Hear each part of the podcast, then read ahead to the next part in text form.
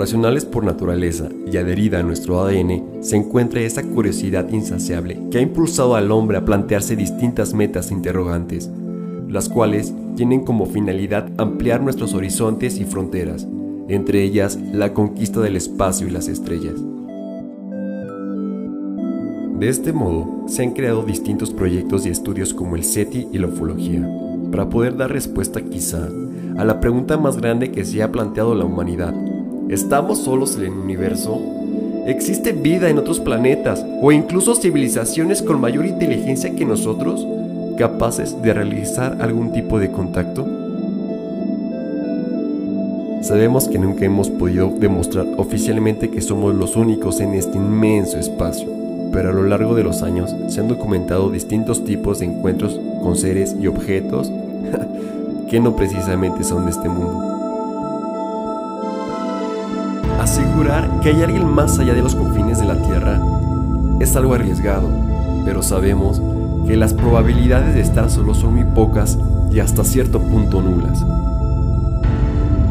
Existen pruebas como múltiples avistamientos y contactos los cuales han impulsado a la raza humana a creer que hay alguien superior allá afuera esperando a ser descubierto, empujándonos cada día un poco más a la verdad. 911, what's your emergency? Do you believe in life on other planets? There's life throughout the universe. We're not alone in the universe at all. face to face meetings between United States officials and extraterrestrials from other stars. UFOs are as real as the airplanes flying over your head.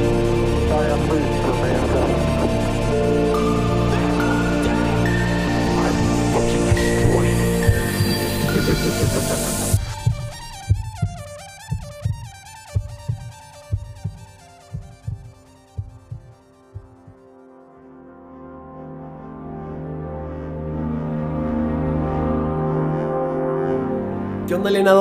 Bienvenidos nuevamente a la Balam. Fer, ¿cómo estás? Un gusto como siempre. Como se los prometimos, nos encontramos en el Área 51 para desenterrar proyectos secretos hechos para establecer contacto y acontecimientos que tal vez no conocían. Adentrémonos a lo desconocido. Establezcamos contacto. Gente alienada, ¿cómo están? Bienvenidos al segundo capítulo de Alienados Podcast. Hoy nos toca hablar sobre un tema el cual muchas veces nos hace volar la cabeza con el simple hecho de pensar que no estamos solos en el universo y que realmente sí existen pruebas de ello. En este capítulo pondremos en duda lo que siempre se nos ha dicho acerca de la existencia de astronautas provenientes de otros rincones del universo. Nenel, como siempre un gusto poder estar aquí contigo. Venga de.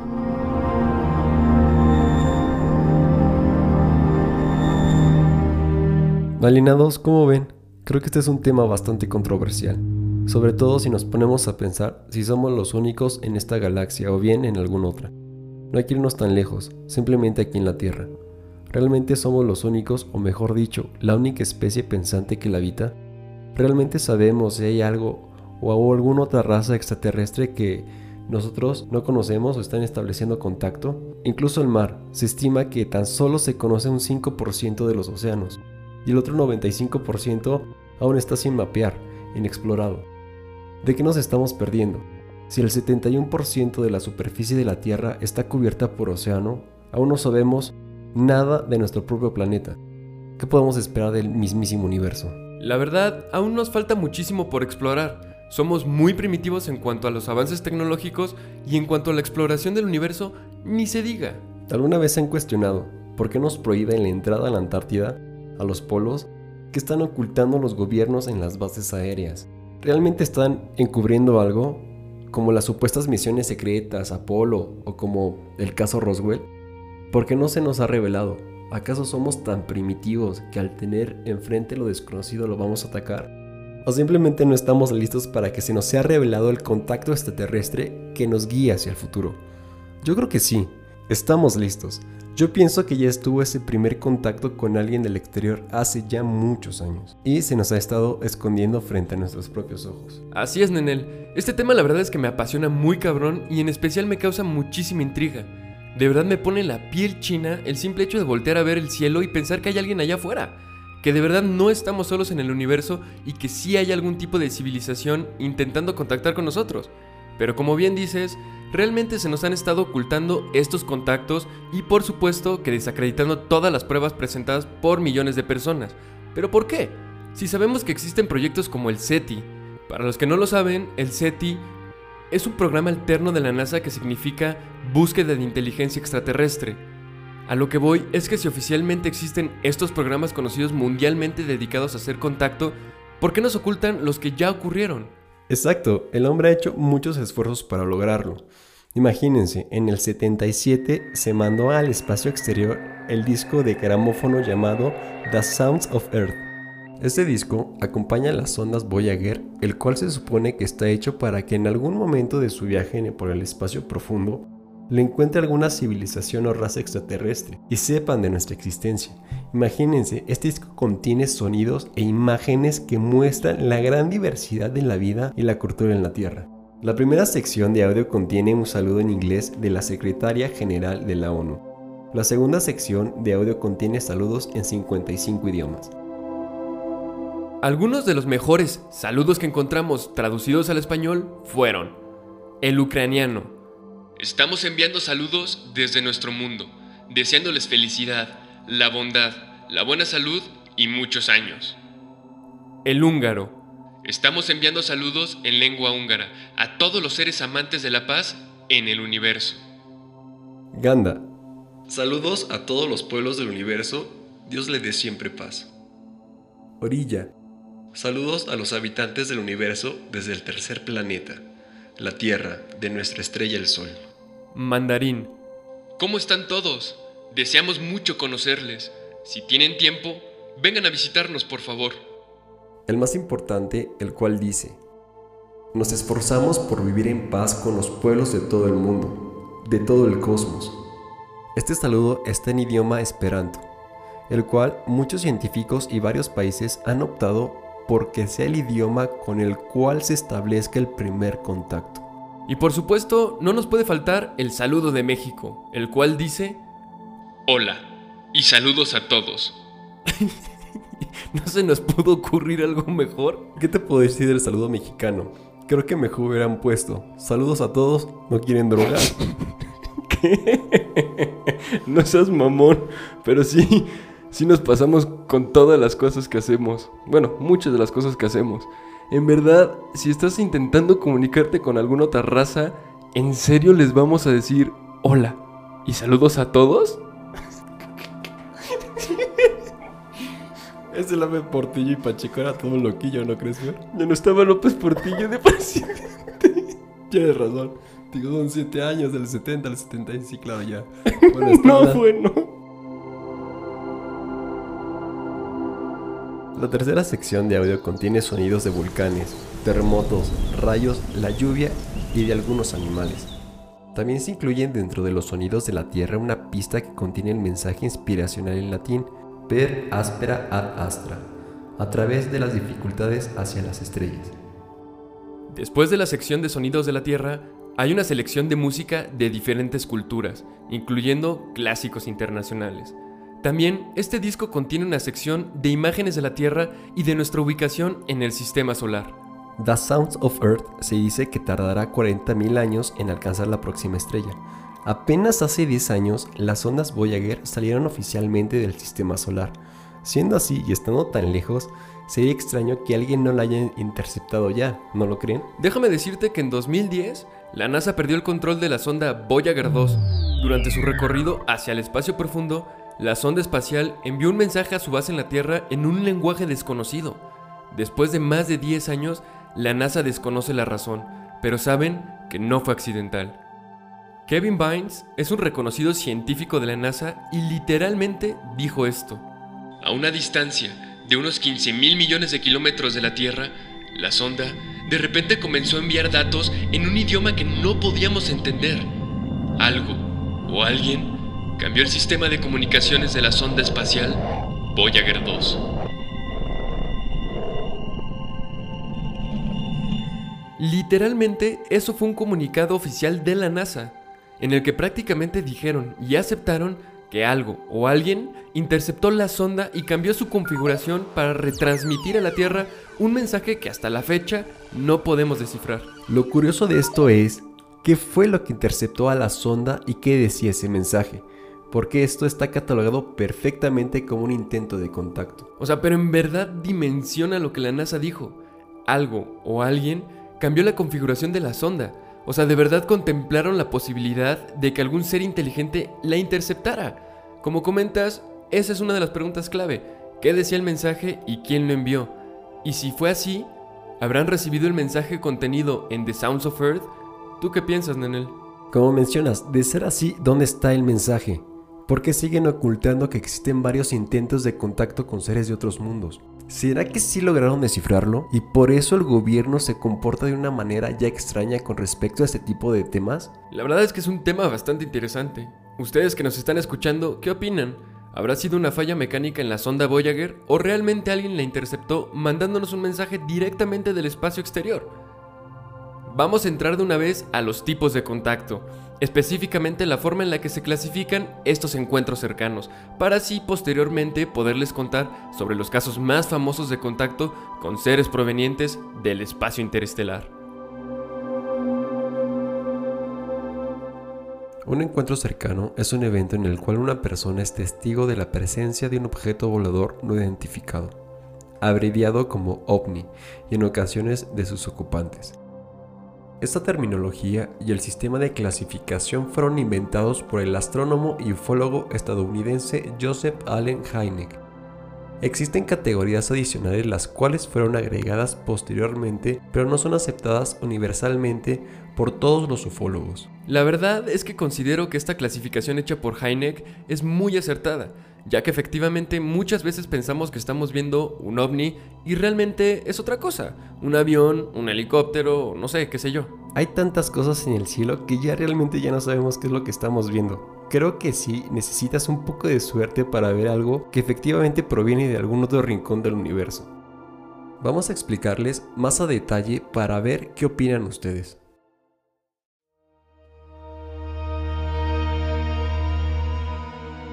Encuentro cercano del primer tipo. Este encuentro implica el avistamiento de uno o más objetos voladores no identificados en el cielo, como por ejemplo platillos o discos voladores, objetos con forma del famoso cigarro o cilindro, el triángulo con tres luces, esferas con forma de diamantes, discos o en general luces extrañas. Hace mucho tiempo me contaste que tuviste algo parecido, ¿no, Fer? Algo como esferas en el cielo o algo así, ¿no? Sí, afortunadamente a mí una vez me tocó ver uno de estos objetos voladores saliendo de un restaurante. Ya tiene varios años, pero recuerdo claramente estar sentado al borde de la ventana y vi cómo mucha gente empezó a señalar el cielo desde afuera y por ende, probablemente volteé a ver el cielo. No es broma, había entre 30 y 50 esferas plateadas viajando a una velocidad muy baja y sin perder la perfecta distancia que tenían una de otra. Obviamente salí corriendo del restaurante para tomarles video y cuando llegué habían desaparecido. No sabes mi frustración. El avistamiento habrá durado aproximadamente unos 3, 4 minutos. ¿Y cómo sabes que no era otra cosa? ¿Por qué decidiste que eran ovnis? Porque estas esferas estaban volando a una distancia muy cerca del piso. O sea, se veían perfectamente. Incluso me atrevo a decir que eran de algún tipo de metal el cual brillaba por el reflejo del sol. Además, como dije, jamás perdieron la distancia que llevaban una de otra.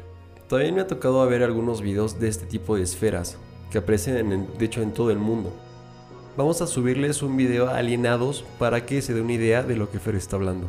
Es más, ahora que recuerdo, tú y yo tuvimos un avistamiento de este tipo en Cocoyoc, en la noche. No sé si recuerdes, Fer. Oh, sí, claro. Creo que eso ha sido de las cosas más hermosas que me ha tocado ver. Pero vas, cuéntala. Esa noche estábamos en Cocoyoc pasando el fin de semana con toda la familia. Cuando vimos el ovni estabas tú, estaba mi mamá y estaba yo, estamos justo en la parte afuera de la casa y en lo alto vimos una luz demasiado grande la cual parpadeaba con muchos colores. Recuerdo que nos volteamos a ver las caras como diciendo, ¿estamos viendo lo mismo? La luz de repente se separó en tres, cada una parpadeando de la misma manera. La más grande se quedó estática mientras las otras dos comenzaron a hacer movimientos rápidos alrededor de la más grande. Me imagino que era la nodriza. De repente una se alejaba y la otra regresaba. Así estuvieron como aproximadamente de 2 a 3 minutos hasta que la grande comenzó a ascender al cielo hasta desaparecer y las otras dos se desaparecieron súper rápido, así de un flashazo yo creo, ¿no?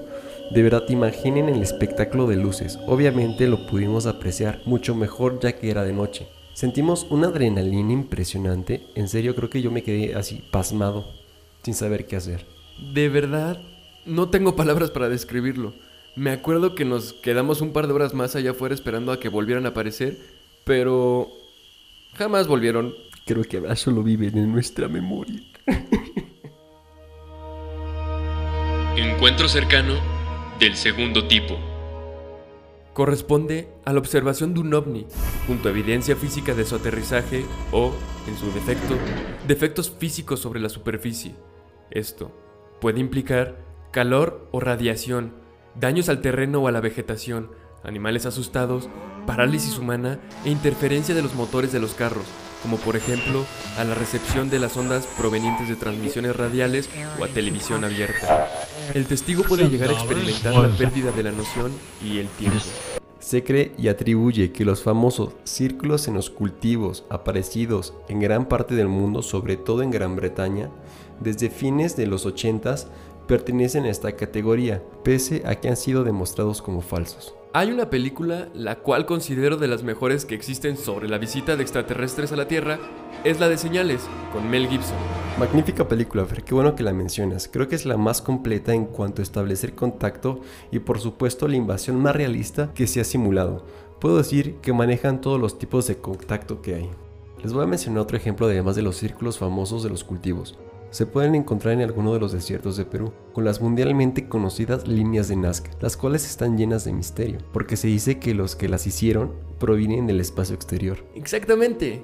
Todo esto de las líneas de Nazca va a formar parte de otro capítulo, el cual, siendo sincero, yo creo que es de mis temas favoritos en el cual platicaremos sobre la teoría de la llegada de antiguos astronautas a la Tierra en nuestro pasado, mejor conocidos como los Anunnaki. Excelente idea, Fer. Creo que es un tema demasiado interesante y ligado de cierta manera a este capítulo, ya que si esa teoría es cierta, estaríamos hablando del primer contacto de la humanidad con una raza superior a nosotros. Pero bueno, como dijiste, Fer, es tema de otro capítulo.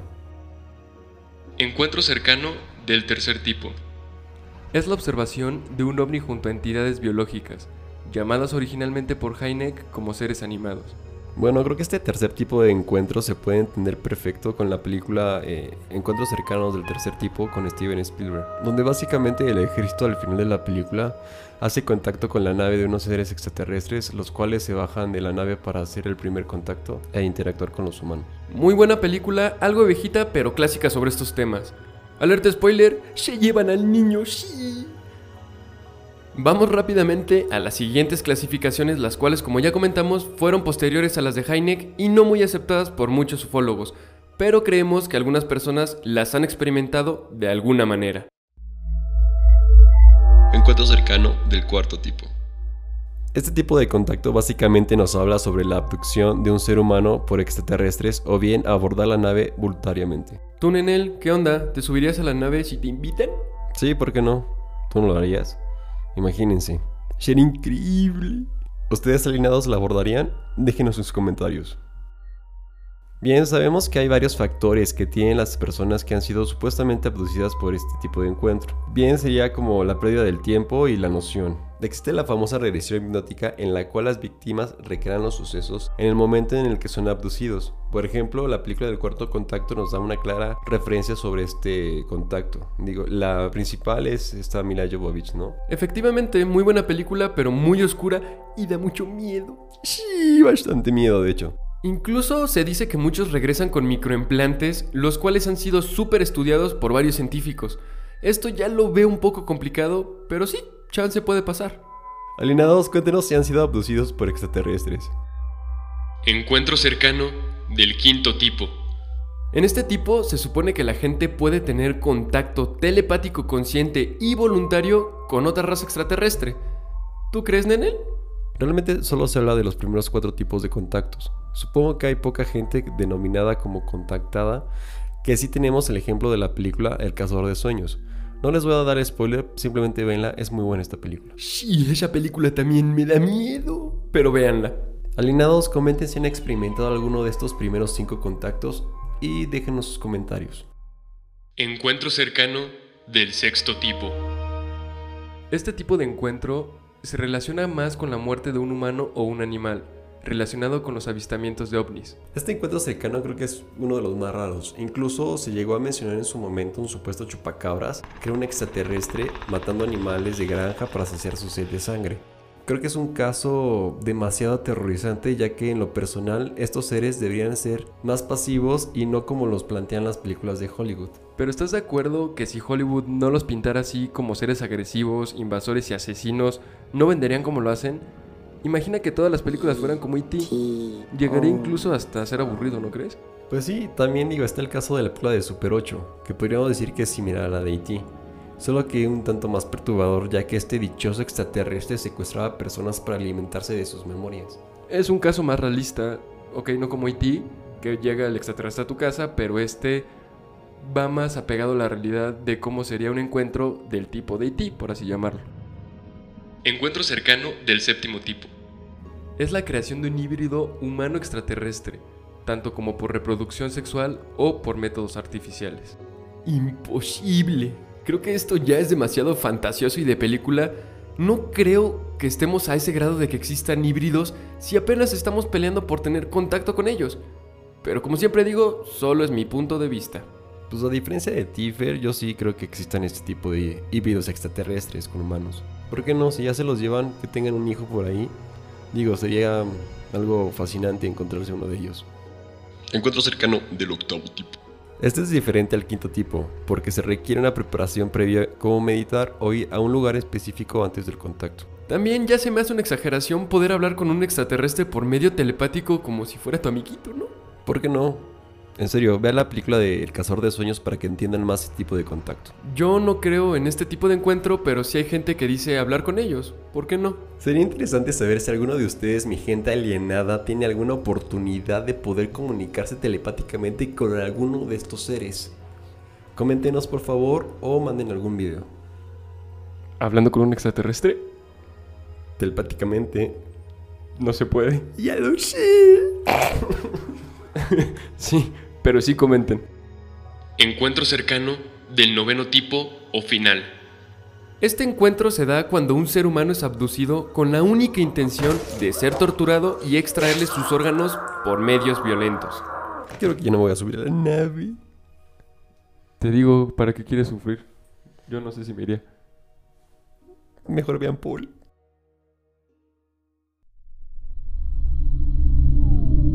Tenemos el caso documentado de Guarapiranga en el cual existen fotos y videos, incluso una autopsia. Este caso ocurrió en Brasil de 1988 y se dice que a las proximidades de la represa en Sao Paulo fue encontrado el cadáver de un hombre de 53 años identificado como Joaquín González, con una serie de mutilaciones en su cuerpo. Los encargados de la autopsia reportaron en su informe oficial. Las regiones axilares de ambas partes mostraron puntos blandos donde se habían quitado los órganos. Incisiones fueron hechas en la cara, el tórax, el abdomen, las piernas, los brazos y el pecho. Los hombros y brazos tienen perforaciones de 1 a 1.5 pulgadas de diámetro donde se extrajeron los tejidos y los músculos. Los bordes de las perforaciones fueron uniformemente hechas y perfectas. El pecho se había reducido debido a la eliminación de los órganos internos. Esto realmente no pudo haber sido hecho por ninguna persona. También fueron encontrados con el cadáver del hombre varios animales mutilados de la misma manera. Esto siguió pasando alrededor de una semana.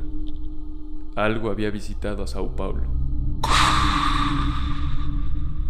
Vean las fotos que vamos a subir para que se den una idea de lo feo que fue esto. Como ya vimos, existen nueve tipos de encuentros cercanos con seres de otros mundos.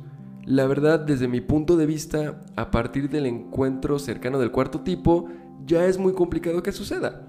No estoy diciendo que no se pueda, pero creo que sí es algo que si pasara sería una bomba en los medios y más en los gobiernos, ¿no crees en él? Es que ahí es el problema, Fer. Lo más seguro es que mucha gente ha experimentado algo más allá del cuarto tipo.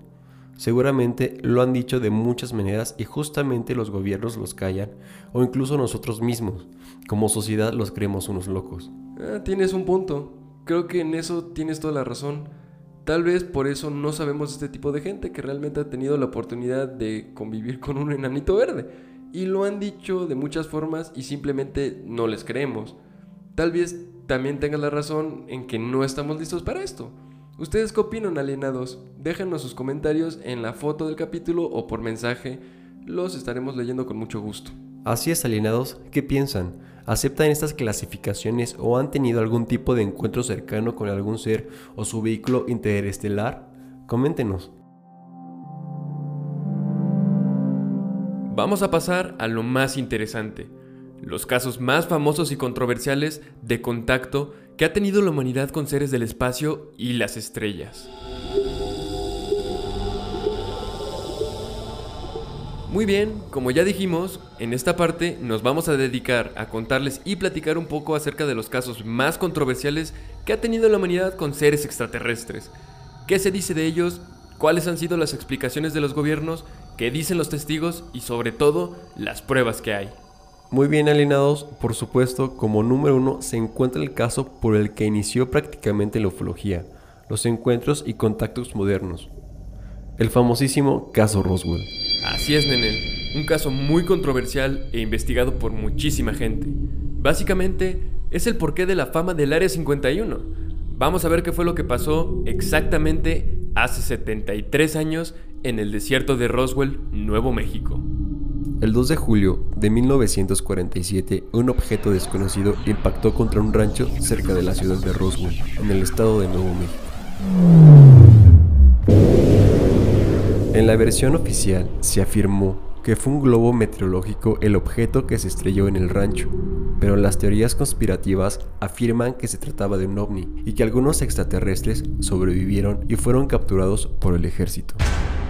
Como ya comentamos, el 2 de julio de 1947, un granjero de Nuevo México llamado Mac Brazel descubrió unos restos dispersos por su rancho, por lo que decidió decírselo al sheriff el 5 de julio tres días después. Según lo descubrió Brazel al Roswell Daily Record en su edición del 8 de julio. Esta descripción coincide con la dada por Charles Moore, profesor de física de la Universidad de Nueva York, que desarrolló los globos con los que los Estados Unidos pretendían espiar a la URSS. En los periódicos del 8 de julio se dio el siguiente titular. Las fuerzas aéreas capturaron un platillo volador en un rancho de la región de Roswell. Por supuesto, que inmediatamente se le avisó al comandante Jesse Marcel de la base aérea del ejército en Roswell, quien fue personalmente al lugar. El 9 de julio el titular cambió. Este decía, Ramey desmiente lo del platillo volante. Ramey era general de la brigada de la base militar de Fort Worth, Texas, y se desplazó a petición de Brace para ver los restos que identificó inmediatamente como un globo meteorológico. Después, la prensa tuvo acceso y fotografió los restos del supuesto globo.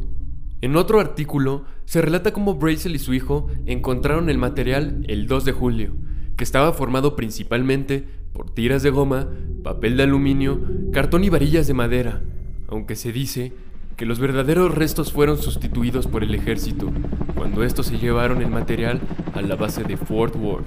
También hubo una investigación sobre el asunto a petición de un congresista de Nuevo México, fue realizada por el secretario de las Fuerzas Aéreas y el Departamento de Defensa. En ella se identifican los residuos de Roswell como restos de un sistema de detección acústica de baja frecuencia que llevaban los globos, de largo alcance y altamente secretos llamados Proyecto Mogul. Tenemos varias personas de gran importancia e incluso testigos los cuales hicieron ciertas declaraciones con respecto a este caso. Primero tenemos al astronauta del Apolo 14, el Dr. Edgar Mitchell, aunque no fue testigo directo, también afirmó en numerosas ocasiones que Roswell fue un verdadero incidente relacionado con extraterrestres, basado en sus contactos de alto nivel dentro del gobierno. Yo he visto los expedientes secretos OVNI, y no hay duda que hubo contacto con extraterrestres. Este astronauta opina igualmente que hay una organización gubernamental paralela e independiente al gobierno que realiza experimentos con tecnología extraterrestre en el Área 51 y por eso no se puede sacar a la luz todos estos incidentes. Tenemos la declaración oficial de Chase Brandon, veterano de la CIA de 35 años. Era una nave que claramente no provenía de este planeta. Se estrelló y no dudó por un segundo que el uso de la palabra restos y cadáveres fue exactamente lo que la gente comenzó a hablar. Brandon afirma haber visto fotografías y material escrito en una sección especial de la sede de la CIA, llamada la colección de inteligencia histórica, que demostró de manera concluyente que el accidente era demasiado extraño. También el expresidente Trump, que dio alguna vez una declaración al respecto, afirmó que lo que él sabe al respecto es muy interesante y que en algún futuro él pensó en desclasificar o no tal información. ¿Qué fue lo que dijo la Fuerza Aérea con respecto a este incidente? Se dijo en la versión oficial que fue un globo meteorológico, lo cual creo que fue una excelente pantalla para despistar a la gente y ocultar lo que realmente se había estrellado en el desierto de Roswell. Pero bueno, la explicación más interesante que dieron muchos años después fue del supuesto proyecto Mogul. Este proyecto ultrasecreto de la Fuerza Aérea consistía en un intento de captar explosiones nucleares soviéticas a grandes altitudes por medio de Hay una serie que me gusta muchísimo de Steven Spielberg llamada Taken. Esta serie habla en específico del caso Roswell. Inicia con el choque de la aeronave y te muestra cómo la Fuerza Aérea se llevó tanto la nave como los cuerpos a la base de Groom Lake, mejor conocida como el Área 51. Si les gusta el caso Roswell, vean esta serie. Yo la verdad sí creo que se estrelló una nave con tripulantes del espacio exterior y gracias a ello tuvimos un crecimiento exponencial en la tecnología utilizada en la Tierra así como se desarrollaron proyectos secretos. No sé si ya los han visto, pero existen distintos videos de la supuesta autopsia que se llevó a cabo en el Área 51. La verdad, eso creo que ya es mucho, pero pues quién sabe, puede ser. ¿Ustedes qué opinan? ¿Se estrelló una aeronave o realmente fue un globo como dicen las fuerzas aéreas? Y por qué no, vámonos a los casos de astronautas los cuales han tenido la suerte de ver y experimentar con sus propios ojos algo o alguien fuera de nuestro planeta. El 20 de julio de 1969 ocurrió el evento más importante del siglo XX. La misión norteamericana, Apolo 11, colocó a los primeros hombres en la Luna. El comandante, Neil Armstrong, el piloto Edwin F. Aldrin, mejor conocido como Buzz Aldrin, piloto del módulo lunar apodado Eagle, y Michael Collins, piloto del módulo de mando llamado Columbia. Cuando el módulo lunar alunizó en el mar de la tranquilidad, las imágenes en vivo se siguieron en televisión por más de 600 millones de personas. Seis horas y media después del alunizaje, los astronautas estaban preparados para salir del módulo lunar. El primero en hacerlo es Armstrong, quien mientras desciende por las escaleras activa la cámara de televisión para transmitir las imágenes a todo el mundo. Una vez hecho esto, describió a Houston lo que veía a su alrededor, y al pisar el suelo a las 2.56 del 21 de julio de 1969, dijo la famosa y aclamada frase la cual lo caracterizó para siempre. Este es un pequeño paso para un hombre, pero un gran salto para la humanidad. ¿Qué fue lo que realmente pasó durante esas horas que duró la expedición? ¿Qué fue lo que ocurrió durante esos minutos de silencio y estática que ocurrieron durante las transmisiones en vivo hechas por el Apolo 11 y la NASA? A continuación, les pondremos la grabación original entre la NASA y los astronautas del Apolo. Juzguen por ustedes mismos qué fue lo que vieron en la Luna los astronautas del Apolo 11.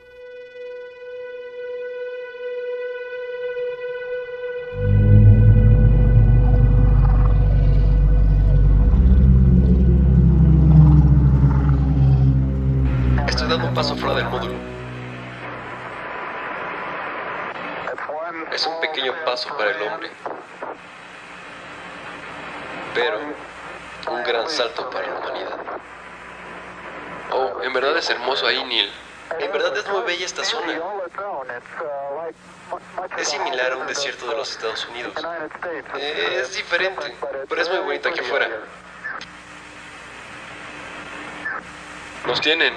Afirmativo. Los tenemos. Ah, ¿Qué es eso? ¿Tiene una explicación para eso? No, no la tenemos. No se preocupen. Continúen con su programa. Dios mío. ¿Está realmente pasando? Es fantástico aquí. Ustedes nunca podrán imaginar esto. Lo entendemos.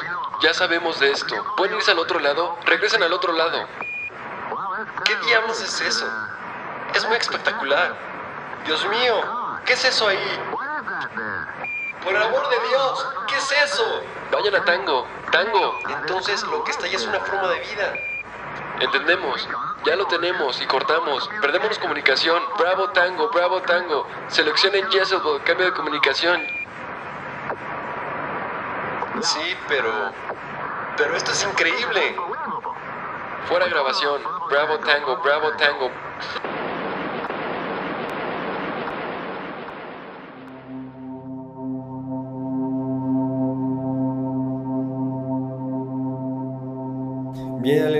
Así como el Apolo 11, también sabemos que despegaron al espacio más misiones Apolo. Tenemos el caso del Apolo 14, el cual fue lanzado el 31 de enero de 1971. El Dr. Mitchell viajó a bordo del Apolo 14 junto con el comandante Alan Shepard y tiene el récord por ser el hombre que más ha caminado por la superficie lunar durante 9 horas y 17 minutos en 1971. Al momento de regresar, el astronauta Edgar Mitchell se dio la oportunidad de poder hacer declaraciones acerca de su extraño viaje a la Luna. El viaje a la Luna fue más que eso. Cuando llegamos, nos miraban de forma extraña. Era bastante escalofriante verlo. Nuestra tecnología no es tan sofisticada como la de ellos, y la teníamos justo enfrente de nuestros propios ojos. El astronauta Edgar Mitchell dio posteriormente varias entrevistas y conferencias a lo largo de su vida en las que declaró, el fenómeno ovni es real y ha sido bien cubierto por todos nuestros gobiernos durante los últimos 60 años más o menos. Pero poco a poco se han filtrado y algunos de nosotros hemos tenido el privilegio de haber sido informados sobre alguna de ellas. He estado en los círculos militares y de inteligencia que saben que bajo la superficie de lo que ha sido de conocimiento público, sí, hemos sido visitados. Como ya escuchamos, incluso los mismos astronautas de la NASA han aceptado y hecho público todos estos contactos que han tenido, especialmente en la Luna. Exacto, Fer. Efectivamente, los dos Apolos que hemos comentado han visto algo o alguien en la Luna, pero se dice que existió una misión ultrasecreta la cual fue mandada estrictamente a nuestro satélite natural a corroborar estas historias, el Apolo 20.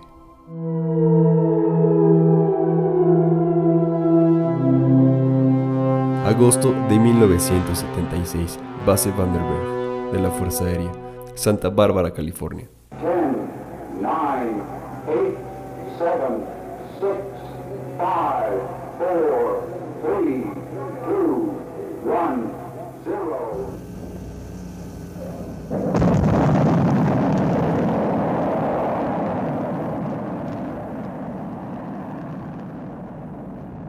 El Apolo 20, la misión encubierta más grande de la historia, despegó desde California para llegar a su destino final, la Luna.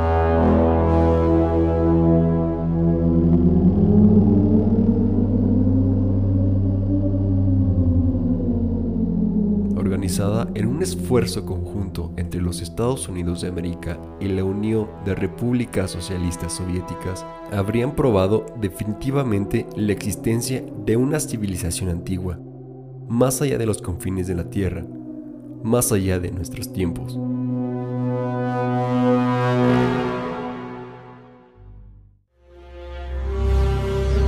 La misión era tripulada por el astronauta William Rutledge, la americana Leonette Snyder y el célebre cosmonauta soviético Alexei Leonov, el primer humano en realizar un paseo espacial.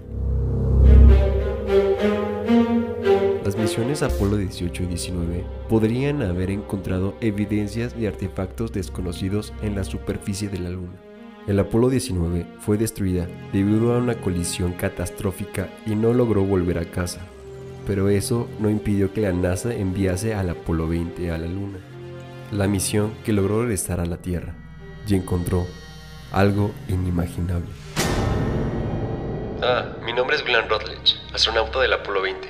Recuerdo que la USAF me informó que había sido escogido para el Apolo 20 porque yo era uno de los pilotos extraños que no creía en Dios. No era la situación de los astronautas de la NASA, pero no creer en Dios hizo la diferencia. Eso es todo. El Apolo 20 fue enviado directamente a la cara oculta de la Luna, a una zona conocida como la región de Porte Isaac, en las inmediaciones del cráter Tsiolkovsky.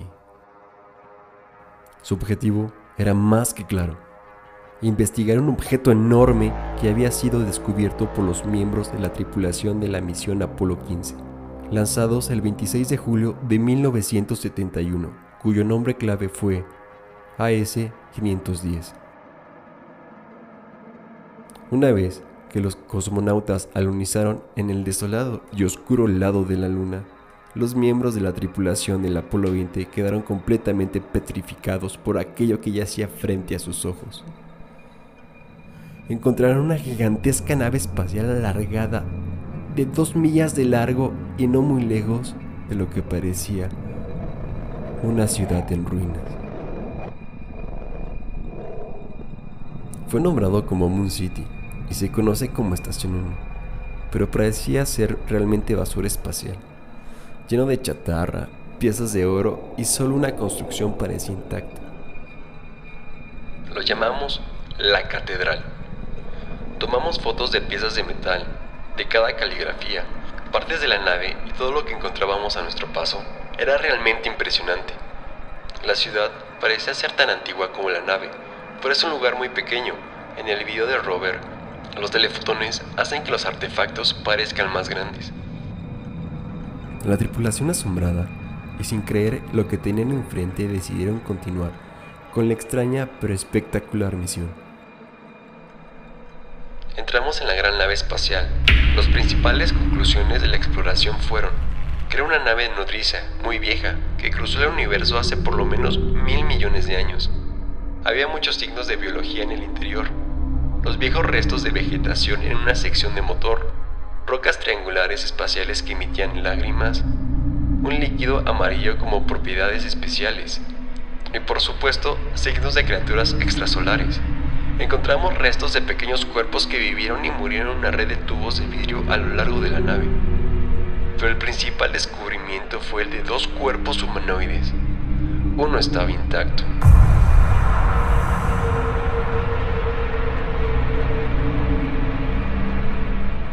Entre los numerosos artefactos alienígenas, Rutledge dice haber encontrado un cuerpo alienígena humanoide que fue llamada Mona Lisa. Parecía que no estaba vivo ni muerto, que estaba en una especie de sueño profundo. Se dice que se llevó hacia el módulo lunar donde miembros de la tripulación de la misión Apolo 20 supuestamente le inspeccionaron. Mona Lisa no recuerdo que se nombrara a la chica, la entidad estaba intacta. Era un humanoide femenino de 165 centímetros. Poseía genitales, cabello, seis dedos en cada mano. Creo que estos dos cuerpos encontrados eran los pilotos. Poseía un dispositivo de pilotaje fijado en los dedos y ojos. No tenía ropa. Tuvimos que cortar dos cables conectados a la nariz. No había fosas nasales. Era extraño.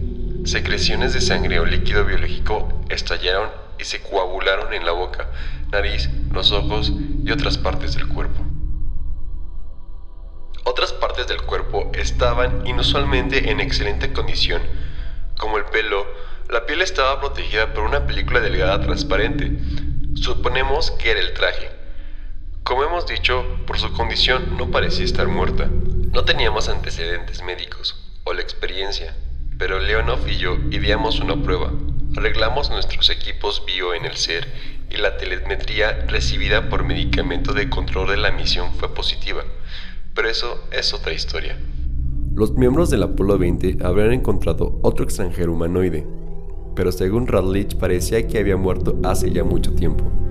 Hemos encontrado un segundo cuerpo destruido y llevamos la cabeza a bordo. El color de la piel era color azul gris, un azul pastel. Tenía algunos detalles extraños en la piel por encima de los ojos y la frente. Una correa alrededor de la cabeza no llevaba la inscripción.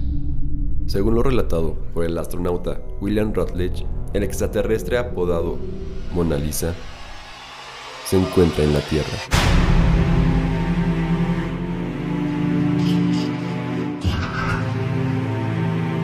De acuerdo a lo narrado por el supuesto astronauta, la misión recabó planes de vuelo y parches uniformes de la misión Apolo 20, el video del despegue de la misión y mapas de vuelo, videos donde se ve a William Rutledge llevando a cabo un paseo lunar, varias fotos de ruinas de una nave y una ciudad o asentamiento extraterrestre.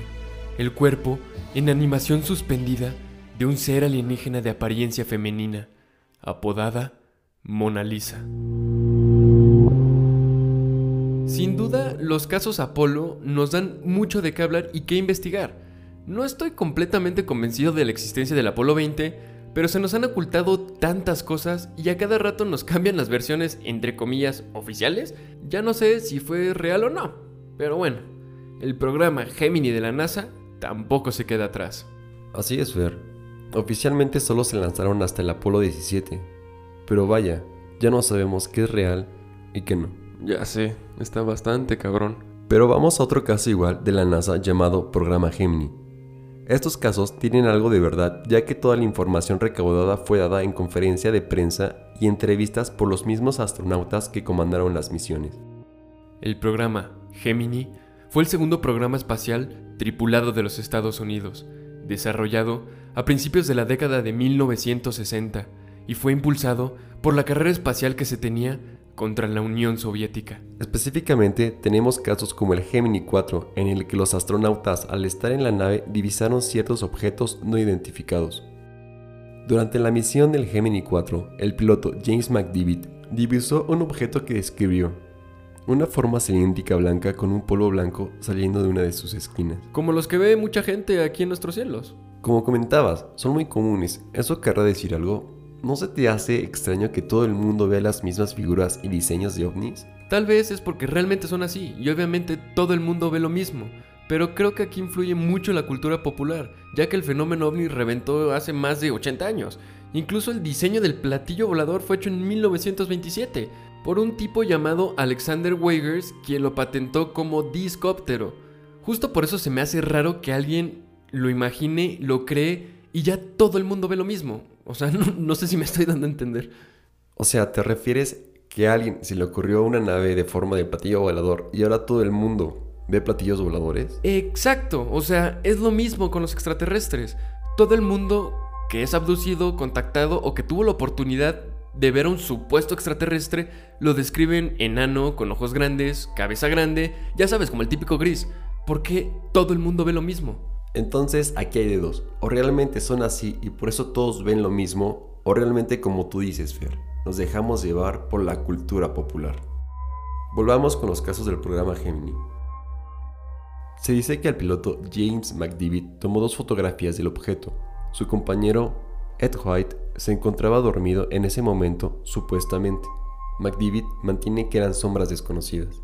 En una transcripción de la misión Gemini 7, los astronautas mencionaron un espectro cerca de la nave.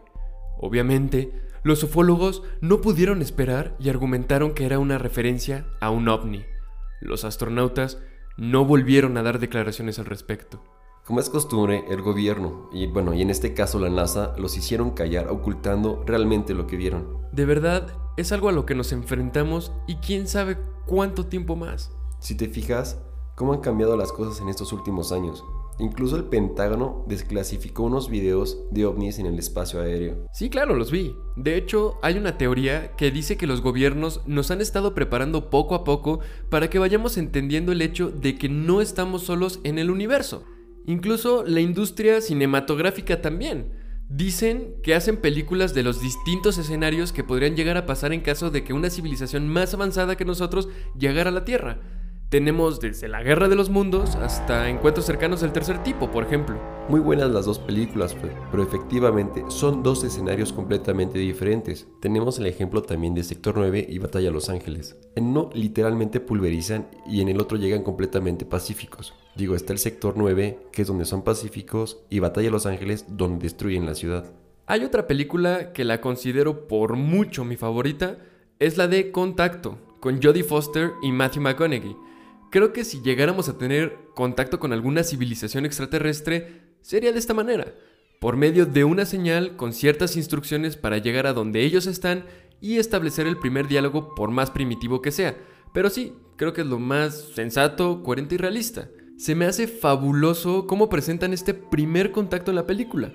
Incluso como le dicen al astronauta que no estamos preparados para verlos como realmente son y que así se ha hecho durante miles de años pero lo que está haciendo el hombre o el astronauta es un gran paso para la humanidad. De verdad, vean esta película, los va a dejar pensando durante muchísimo tiempo. Pero bueno, tú él, ¿cómo crees que sea el primer contacto? Porque chance ya lo tuvimos. Yo siento que va a ser un poco más sutil.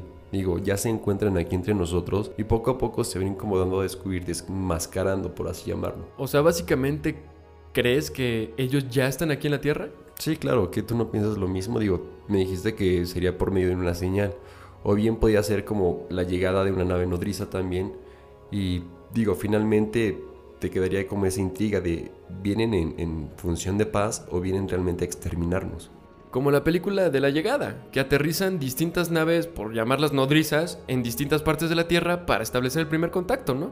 Digo, yo voy más allá, ¿no? Digo, o algo así como ubican la película de con Ken Reeves que se llama eh, Cuando la Tierra se detuvo, que es un ser de luz que baja y realmente viene eh, en son de paz y lo empiezan a atacar y obviamente por método de defensa pues empieza a destruir la ciudad hasta que llega un punto en el que la salva. Yo creo que va a ser algo así. Pues sí, creo que este primer contacto sería de una manera la cual pudiéramos entender. No van a llegar como realmente son y más si son una civilización muy avanzada, digo, creo yo. Seguramente sí, Fer. Pero bueno, alienados, ¿qué opinan ustedes? Escríbanos cómo creen que sería el primer contacto con una civilización extraterrestre. Y si sería pacífico o un escenario caótico como los que comentan en él.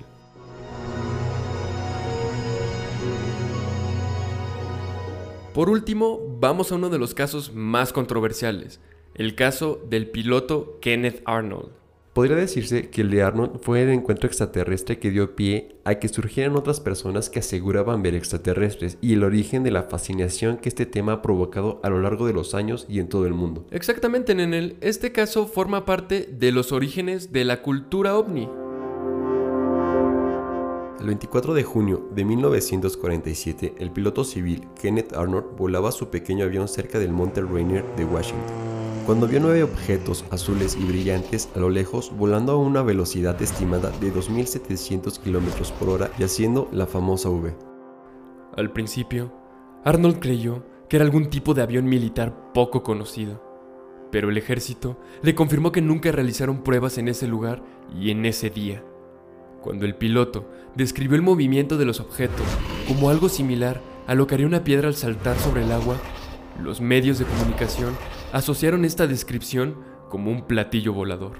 El gobierno americano nunca ofreció una explicación creíble para estos avistamientos y dijeron que Arnold había visto un espejismo o que estaría alucinando. Sin embargo, se comenzó a crear un fenómeno imparable. Sabemos que este tipo de avistamientos como fue el de Arnold llegó a ser muy común entre los pilotos de las fuerzas aéreas, pero la diferencia que tiene este de los demás es que este fue el primer caso de avistamiento ovni en los Estados Unidos, poco antes del incidente de Roswell. Es por eso que fue tan importante y mediático. Imagínate en esa época decir que viste nueve naves espaciales volando cerca de tu avión. Vaya qué locura. De hecho, gracias a esto fue cuando se creó oficialmente el término platillo volador o disco volador no identificado. Como podemos ver, existen demasiados casos en los que se ha tenido un supuesto encuentro con seres de otros rincones del universo, Sabemos que existen miles y miles de avistamientos a lo largo del mundo, pero decidimos platicarles acerca de los más controversiales y los más interesantes desde nuestro punto de vista. Si quieren indagar un poco más en este tema, les recomiendo que vean los documentales de Bob Lazar en Netflix y en especial el de extraordinario de Stephen Green, un ex miembro de las Fuerzas Aéreas de Estados Unidos, si mal no recuerdo. Estos documentales se centran en estos temas y cómo el gobierno los ha ocultado frente a nuestros propios ojos, presentan a muchísimos testigos de gran peso, por lo que seguramente tienen algo de verdad. Yo siempre he sido un fiel creyente de que existe vida allá afuera. Siempre he creído que de alguna manera hemos sido contactados y que muchas personas han tenido la oportunidad de verlos con sus propios ojos. Estamos en una época de cambios constantes, en la que ya nada nos es suficiente. Necesitamos respuestas, pero cada vez tenemos más preguntas. Nos hemos dedicado a invertir en el desarrollo de armamento, el cual simplemente funciona para atacarnos los unos a los otros. Nos hemos dedicado a seguir alimentando nuestro egocentrismo y seguir metas ciegas cuando realmente la verdad está allá afuera, esperando a ser descubierta. Pienso que estamos buscando en lugares equivocados y que las respuestas están más allá de nosotros, tal vez en las estrellas, en el universo. Como mencionas, Fer, creo que estamos buscando solamente aquí. ¿Por qué no nos vamos a más horizontes? Buscar en las estrellas, en el universo. Como mencioné al principio, o en el mismo mar. Digo, encontrar vida en otros planetas creo que ahorita es casi imposible. ¿Por qué? Por la situación en la que vivimos. Simplemente nos estamos atacando, destruyendo o simplemente inventamos cosas para ponernos el pie y no seguir avanzando. Este es el caso de, que es Estados Unidos y Rusia. Siempre se están poniendo el pie y no son una sociedad para impulsarnos hacia el futuro. Si realmente nos uniéramos todos como personas, como un mundo en general, creo que ese contacto ya lo hubiéramos tenido. Porque ¿cómo es posible que a estas alturas se siga ocultando la creencia de que existen vidas en otros planetas o incluso aquí en el mismo planeta? Alienada, se nos acabó el tiempo. Pero como siempre, muchas gracias por compartir este pequeño espacio y dejarse llevar por estas grandes interrogantes junto con nosotros. Recuerden seguirnos en nuestras redes sociales como arroba alienadospodcast, en nuestra página de Facebook y en Instagram. Y por favor, no olviden compartirnos sus historias por mensaje. Nenel, qué placer como siempre poder platicar contigo sobre estos temas tan fascinantes y que seguramente nos acercan cada día un poco más a la verdad. Y un pequeño consejo. Recuerden que las respuestas no siempre están aquí, sino tal vez en las estrellas. Fer, el placer es mío. Gracias por esta plática tan interesante que tuvimos. Y digo, gracias a ustedes alienados que nos están escuchando. Y no olviden subirnos sus historias para leerlas con mucho gusto y posteriormente subirlas en algún capítulo. Y bueno, Alina nos vemos la próxima en Jonestown. Venga de ahí.